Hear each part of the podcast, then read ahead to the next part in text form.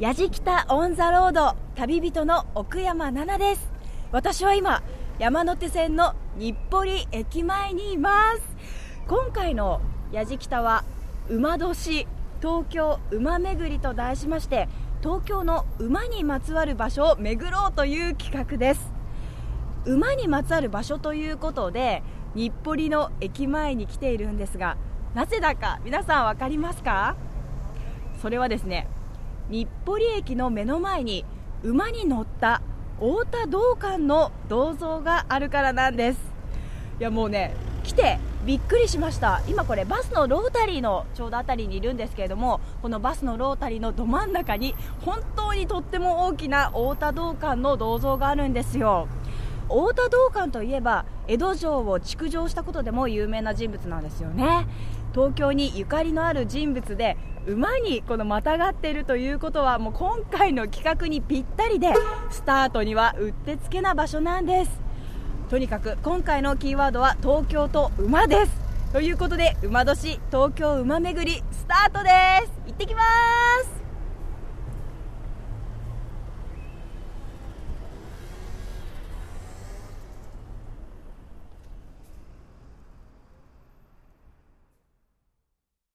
やじきたオンザロード耳で感じる旅番組。案内役の松本英子です。この番組は日本全国津々浦々そこに暮らす方々との出会いを通じてその土地の魅力やゆったりと流れる時間をお届けする旅番組です。さて今回のやじきたは馬年東京馬巡り。旅人は奥山奈々さんです。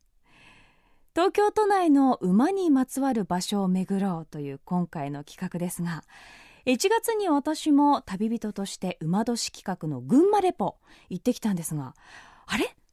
？3月も半ばですよね。しかし懲りずに馬年企画というこの新年からちょっとずれた感じもね、えー、馬年をフィーチャーし続けるというしつこさもやじきたらしさかなと思ってお付き合いいただければなと思います。さて馬巡りのスタートに選んだのは JR 日暮里駅前にある馬にまたがった太田道館の銅像の前。なぜ日暮里に太田道館の銅像があるのか。それは江戸城を築いた太田道館が日暮里に山城を作ったという言い伝えと道館がこの辺りでよく鷹狩りをしていたことに由来するそうです。さあ鷹狩りを楽しむ太田道館の有志に馬年企画の成功を見守ってもらいつつ東京馬巡り出かけましょう。旅の様子は番組ホームページの動画や旅日記でも楽しむことができます。ぜひホームページをチェックしてみてください。それではやじきたオンザロードスタートです。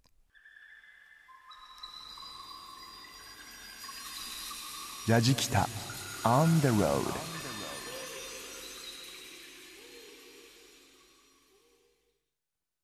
やじきたオンザロード耳で感じる旅番組。馬年東京馬めぐり。松本英子がお送りしています。東京都内の馬にまつわる場所を巡ろうという今回の企画。馬にまつわる場所東京にはいくつあるんでしょうかね。実は思っている以上にあるんです。えこんなところにも馬？あんなところにも馬と。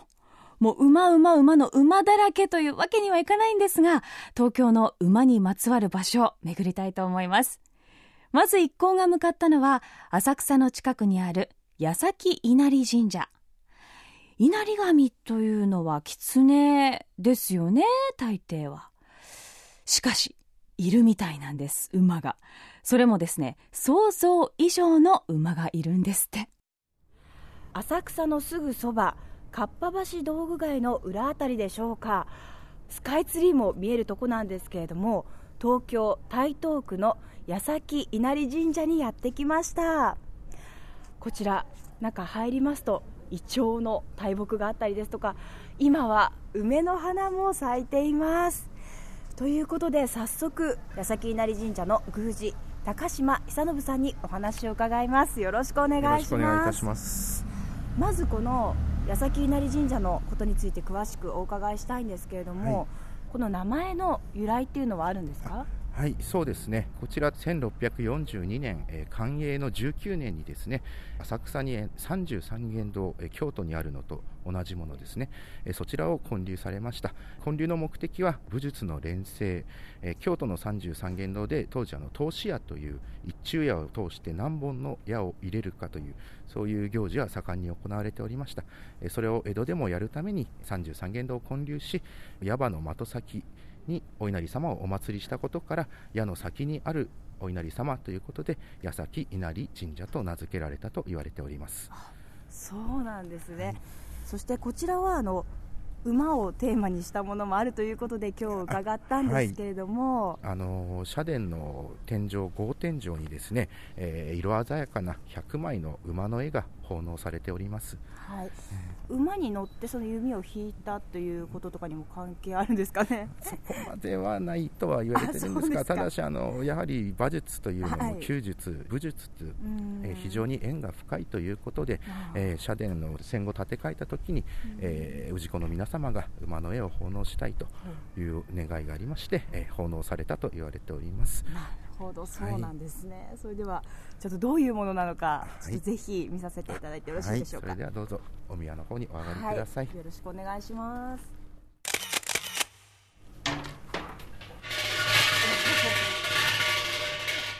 ごい深い音がします。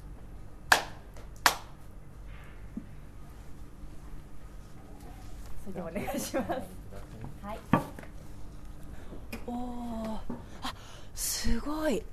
もう天井に絵がこれ100枚ほどあるということなんですけれども馬に乗ったこれそれぞれの武士の絵になるんでしょうか。はいそれぞれもう1枚ずつ違う絵になっているんですけれども、これ馬も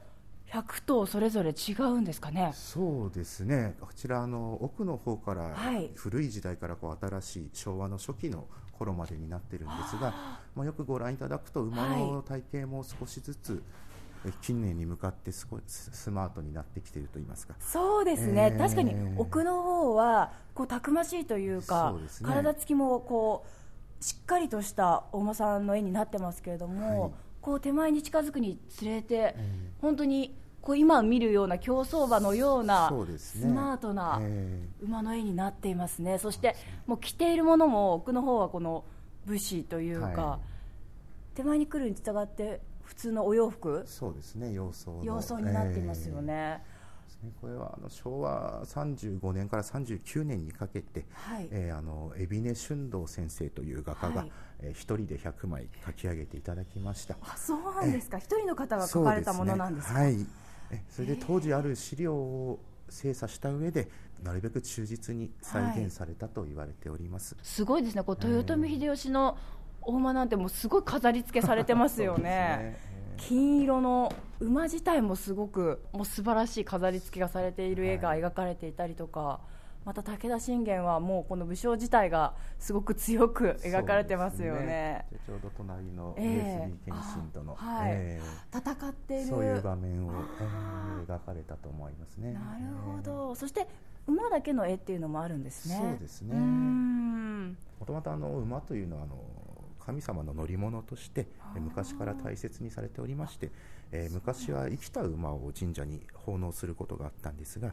まあ、時代とともにやはり生きた馬を奉納するのが難しくなってきたので、はい木彫りの馬を奉納したり、えー大きい絵に描いた馬をはい奉納することになったのがあの絵馬の始まりと言われておりますね。なるほど、エマってよく聞きますけれども、ええそういう由来があるんですそういう由来ねがあ。りますね。今こちらにもその馬の木彫りのものもちゃんとねね奉納されておりますよね。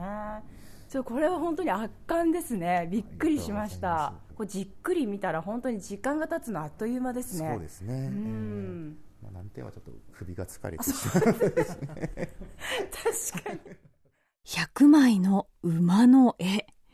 その馬の絵が天井に描かれているという矢先稲荷神社。見上げていたらちょっと首が疲れてしまいますね、と、宮司の高島さんもおっしゃっていましたけれども、こう、色紙ぐらいの大きさの中に、馬にまたがった武将が描かれている絵が、天井に一面、あるわけですよ。今私もですね、その写真を見させていただいてるんですけれども、写真で見ても迫力ありますね。もう馬の絵も一頭一頭ものすごくリアルですし、本当にね、いろんな馬さんが様々なポージングで描かれているんですよね。これは飽きないです。昔は馬を神社に奉納していたのが時代の流れとともに絵馬を奉納するようになったということなんですが馬と神社長い歴史があるんですねやじきたオンザロード馬年東京馬巡り松本英子がお送りしていますさて神社で100枚の馬の絵を鑑賞した後はさらなる馬にまつわる場所へと向かいましょう。さあ続きまして東京世田谷区の小松なぎ神社にやってきました。小松なぎ橋というのを渡りましてこちら赤い橋なんですけどもそこを渡ってこの神社に入りますとやっぱりこう緑がたくさんあってなんか空気が澄んでいる感じがするんですよね。さあ早速ですけれどもお話を伺ってみたいと思います。小松なぎ神社宮司の澤田博春さんにお話を伺います。よろしくお願いします。よろしくお願いいたします。この小松なぎ神社のお名前の由来っていうのはあるんですか？これは、えー、今から、えー、900年ほど昔に源の頼朝がですね、はい、欧州の藤原氏の征伐に行くときにこちらに立ち寄りまして境内の松の木に馬をつないで戦勝祈願をしたと。もともとは根の神様という神社の名前だったんですけれども、源頼朝が馬をつないで、はいはい、えー、戦勝祈願をし、見事叶ったので、馬をつないだ神社、まあ、馬は駒ですので、はい、駒をつないだ神社ということで、小松なぎ神社って、そっちが有名になっちゃって、明治になりましてから、正式に小松なぎ神社というふうな名前になった。ということですね。なるほど、はい、馬をつないだから小松なぎ神社になったということなんですね。そうですね。はい。そしてあのこちらの、えー、小松なぎ神社の住所が世田谷区下馬ということなんですけれども。何かこう意味っていうのが？これはあの江戸名所図というものにも描かれている馬引沢の故事っていうのがありまして、はい、源頼朝はこちらに来て、えー、お参りする際にですね川を馬に乗ったまま、はい、えー、渡ろうとしたと、はい、その時に馬が何かに驚いて川に落ちてしまった、はい、で、まあ、かわいそうに思ってその馬はですね塚を作って葬った、でその時に源頼朝が何を言ったかというと、これから先ここへ来た時は馬から降りて川は引いて渡りなさいと言った、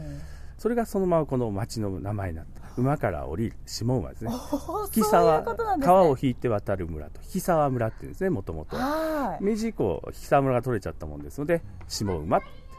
あ、乗ったとこが上馬って言われてるっていう。そう、はい、下馬と上馬でそういう。そうですね、まあ、結局沼地も結構あったということで、それから多分引いて歩いていってそこで乗ったんじゃないかということですね。すごいですね。これ下馬ってよく聞いたことがあったんですけれどもそういう今までの歴史っていうのがあるんですね。すね。やっぱりそれだけの源頼朝が力を持ってたという何か言ったことがそのままその土地の名前になってしまったという。神社もそうですし、えー、地名にも深く関わってるっていうことなんですね。えー、すね。やっぱりここの人たち馬を大切にしてたんで、えー、御本殿の扉には馬が彫られてるんですね、しっかりとね、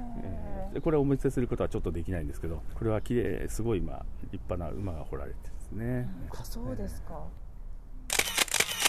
今こちら本殿の中に入ってきたんですけれどもあちらの今絵が見えるんですけれどもあれはどういうものになるんですか？これは先ほどお話しした江戸名所図絵、はい、江戸時代の神社の風景ですね。で真ん中に描かれているのが松の木、はい、まあ、馬をつないだと言われてる松の木じゃないかって言われてますね。あ。とはこちらの隣は、左のえ馬木沢の古事というさっきの下馬の名前の起こりのことが書かれた一枚ですね。馬が結構こう暴れてる様子が描かれていますよね、えー、今あの描かれてる松っていうのは残ってたりするんですか？この松はですね残念ながらもう枯れてしまって、はい。はい、まあ、もう年代的にも相当古いものになりますね、今4代目が別の場所で育ってて、今身長ぐらいになったということなんでね、えこれがもう少ししたらこちらの方に返してもらうことになってますはい。それもまた歴史を感じますね。そうですね。やっぱりみんなそのことを大事にしてるっていうのはそこに表れてるのかなと思いますね、松本英子がお送りしている馬年東京馬めぐり。確かに東京には馬がつく地名がたくさんあります。高田馬場小伝馬町暴露町駒場駒沢駒込。え今回伺った小松なぎ神社がある下馬。またその近くの同じく世田谷区内に上馬という場所もあるんですがそれぞれの地名の由来に源頼朝の言葉があったというのには本当に驚きました。えその他にも例えば高田馬場は徳川家光が馬術の訓練などのために作った場所。えそして小伝馬町は人や荷物を馬に乗せて目的地まで運んでいく馬を準備していた場所だと言われています。馬がつく地名全部巡っていきたいところなんですが次は本当の馬がいる場所へと向かいます。さて馬の町とも言われている馬事公園にやってきました。広いんですね。今ですねご家族連れとかですねたくさんの方が来ていらっしゃいますよ。これ通路も本当に広いんですね。横おリアルなお馬さんがいます。人が乗ってらっしゃいますけれどもこんな都会に本当にお馬さんいるんですね。すごい。詳しいお話を馬事公園の、えー、山森真二さんに伺います。よろしくお願いします。よろしくお願いします。そのこの施設っていうのはどういうふうにこれなってるんでしょうか？中は今大間さんが走る、えー、今見えてるものが、はい、えー、走路といいまして、はい、昔あの競馬の騎手を、えー、養成するためにもともとこちらあったんですけども、えー、まあ、今ではその騎手の養成は競馬学校という、まあ、千葉県にある場所でやってるんですが、はい、えー、まあ、その名残というか、えーまあ、それが今でも残っているということですね。園内をこうぐるっと回るようにこう走路っていうのがあるんですね。そうですね。あここは実際に普段大間さんが走ってたりとかするんですか、えー、そうですね。たまに走ってることもあります。そうです。こちらには何頭ぐらいの馬がいるんですか、はい、えー、今ですね80頭程度経営をしています。馬事普及ということで、はい、来園された方に対して、まあ、馬に乗っていただいたり、えー、まあ、馬車を引く馬もいますんで、はい、え馬車に乗っていただいたり触っていただいたりすることができます、はい、はい、こちらに来たらそういう日があるっていうことなんですねちなみに山森さんは馬に乗るんですか、はい、そうですね。はい。乗る、はい、あ乗馬歴は？乗馬歴が18年ぐらいですかね。長い、はい、それどんなこときっかけに始められたんですか？もともと競馬が好きで、えーまあ、その JRA のやっている活動の中で、はい、まあ、馬事普及活動ということで、はい、競馬場にあの少年団というまあ、子供たちが馬に乗れるような環境があるんですが、はい、私はあの阪神競馬場っていうあの兵庫県の宝塚市にある競馬場の少年団に所属して、まあ、そこから始まったというような形です、はい、そして今に至る、はい、あ馬のどの辺が好きですか、えー、そうですね、まあ、一頭一頭そのいろんな変化があるというか、まあ、同じ馬でも毎日いろんな変化があって、えーまあ、毎日乗っててうまくいくこともあったりうまくいかないこともあったり、まあ、競技に出ていればこういい結果を残したりとか、えーまあ、そういうような経験ができるということが、えーまあ、面白いですね、はい、そしてあのこの施設の良さっていうのはどういうところにありますかね？そうですね、あのまあ、これだけあの都内の、まあ、真ん中で、まあ、大きな場所であって、ね、まあ、馬に触ってもらえるっていうようなところはなかなかないと思うんで、まあ、そういうところが一番いいところかなと思います。そうですよね、はい、本当にびっくりしました。後で、はい、そのいろんな馬にもちょっと合わせていただけますでしょうか、はい、はいさあ山森さん、はい、今こちらちょっと歩いてきましたけれども、はい、こちらはどんな施設なんですか？こちらの厩舎といいまして、はい、えー、まあ、和地公園にいる馬たちが普段まあ住んでいる生活の場所となります。そうなんです。早速ちょっと見させていただいていいですか、はい、あすごい。今こちら、何棟厩舎があるんでしょうか、えー、4棟ですね、はい、そしてこの一つについてはどのぐらいの馬がいるんですか、えー、大体30頭少し、えー、入ることができるんですけども、はい、まあ、今いるのは80頭程度と。今、えー、平屋の建物が4棟あるんですけれども今目の前に馬がいます。えっと、今、私が見えるのは白い馬さんとちょっと近づいてみたいと思います。はい。はい今こちらでは、えー、などういう何をされているところなんですか、えー、あの馬の運動が終わった後なんですけどもあの手入れ手入れですね、はい、はい、水で足を洗っているところが見えるんですけれども、はい、あの馬場で運動するとあの、まあ、汗をかいたり、あと砂がついたりと、まあ、汚れてしまうんで、はい、えー、まあ、それをきれいにするというようなことを行っています。この馬はどういった馬なんでしょうか、はい、えー、こちらは、まあ、子供たちの練習に、はい、まあ、乗っていただいたり、まあ、しているような馬です、はい、今、子供たちが、はい、その蹄鉄の裏を洗っているんですけども、これはどういうことなんでしょうか、えーまあ、鶴巻機動スポーツ少年団というあの、まあ、少年団活動があるんですけども、はい。えーまあ、JR 山地公園として、えー、その少年団の子どもたちに対して、えー、えー、まあ、乗馬の指導というものを行っています、はい、もうみんな慣れた手つきですけれどもそうですね、はい、もう慣れてるのかな、はい、こんにちは。他にはどういったことをあの子どもたちはやったりするんですか、まあ、長く続けてる子たちは、まあ、ある程度技術がついてくるんで、あのまあ、競技に出場させたりとかそういうこともやってます。はい本当にこの馬との交流というかね、はい。はい、こちらはそういうのになってるんですね、はい、すごいですね。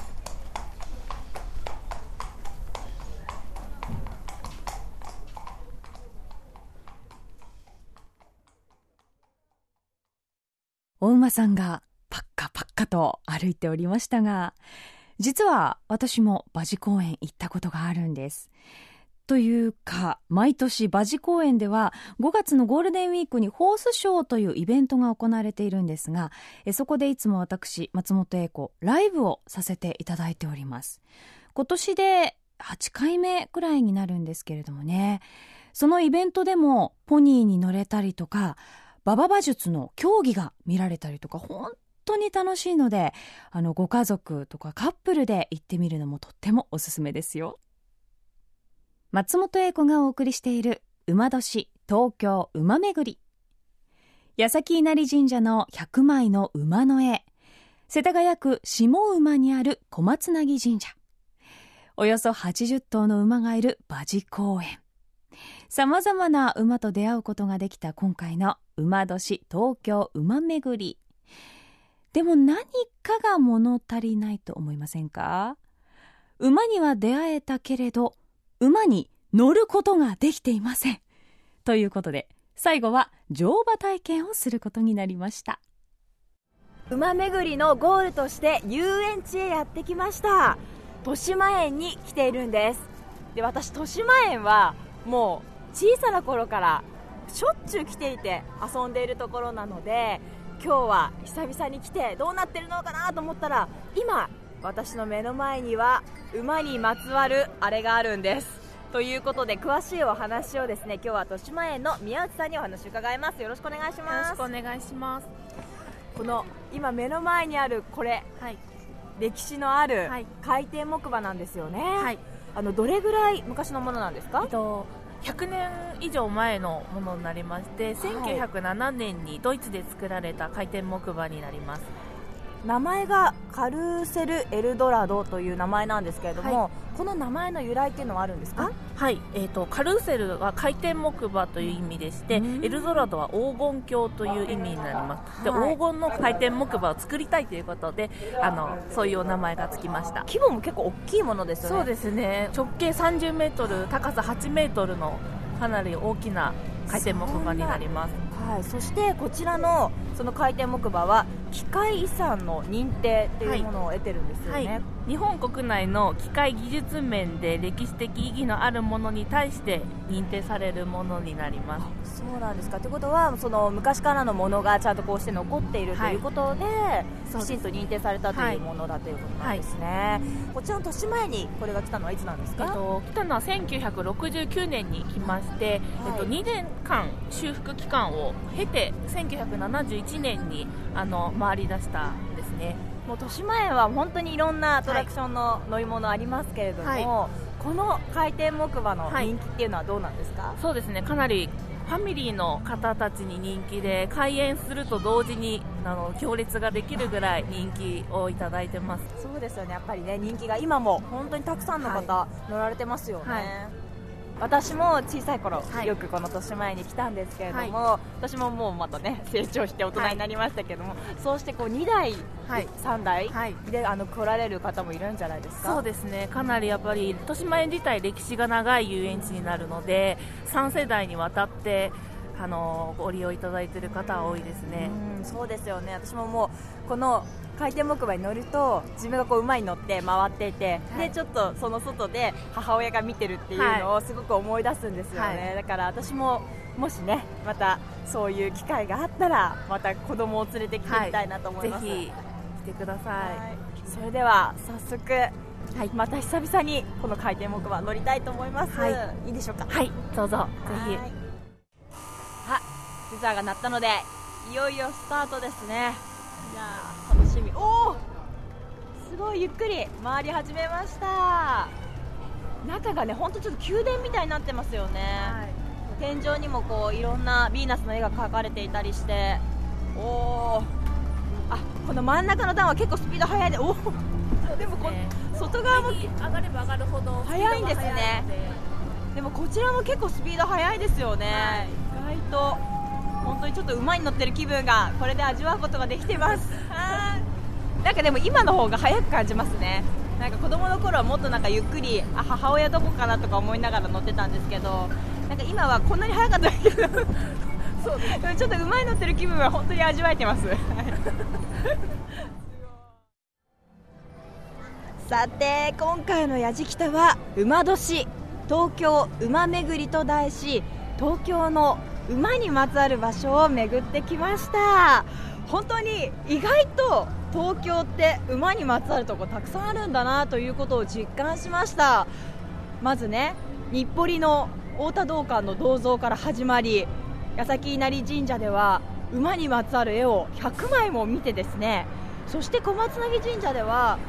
馬にまつわる神社があるんだなと歴史のある、え源頼朝にまつわる神社があるということでそれもまた歴史の勉強にもなりましたしその後の馬事公園では本物の馬に会うことができました。そして最後は今こちら私いるところですね。カルーセルエルドラド。こちらでやっと馬に乗ることができました。ちょっとさらに運気アップしたんじゃないかなと思います。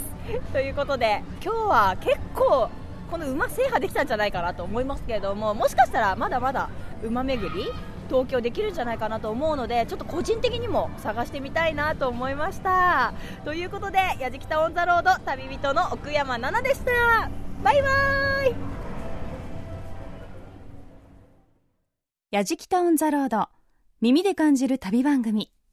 馬年東京馬巡り。松本英子がお送りしてまいりました。さて旅人の奥山奈々さん。最後の最後にメリーゴーランド。回転木馬でエンディングを迎えるというまさかの展開でしたがまあ馬に間違いはないですからね。もう一生懸命馬に乗ってる気分味わえてますと。言ってくださってましたけれども。いやでも今回の旅東京と馬の関わりを探ると日本の歴史に深くつながってくるんだなというところが本当に面白かったですよね。また年内に馬年企画があるかどうかは謎なんですが馬にスポットを当てた旅なかなか楽しいです。旅の様子番組ホームページの動画や旅日記でも楽しんでいただけます。また放送終了後はポッドキャストでも配信をしていますのでぜひチェックしてみてください。アドレスは www.jfn.jp スラッシュやじきたです。やじきたオンザロード耳で感じる旅番組。ご案内役は松本英子でした。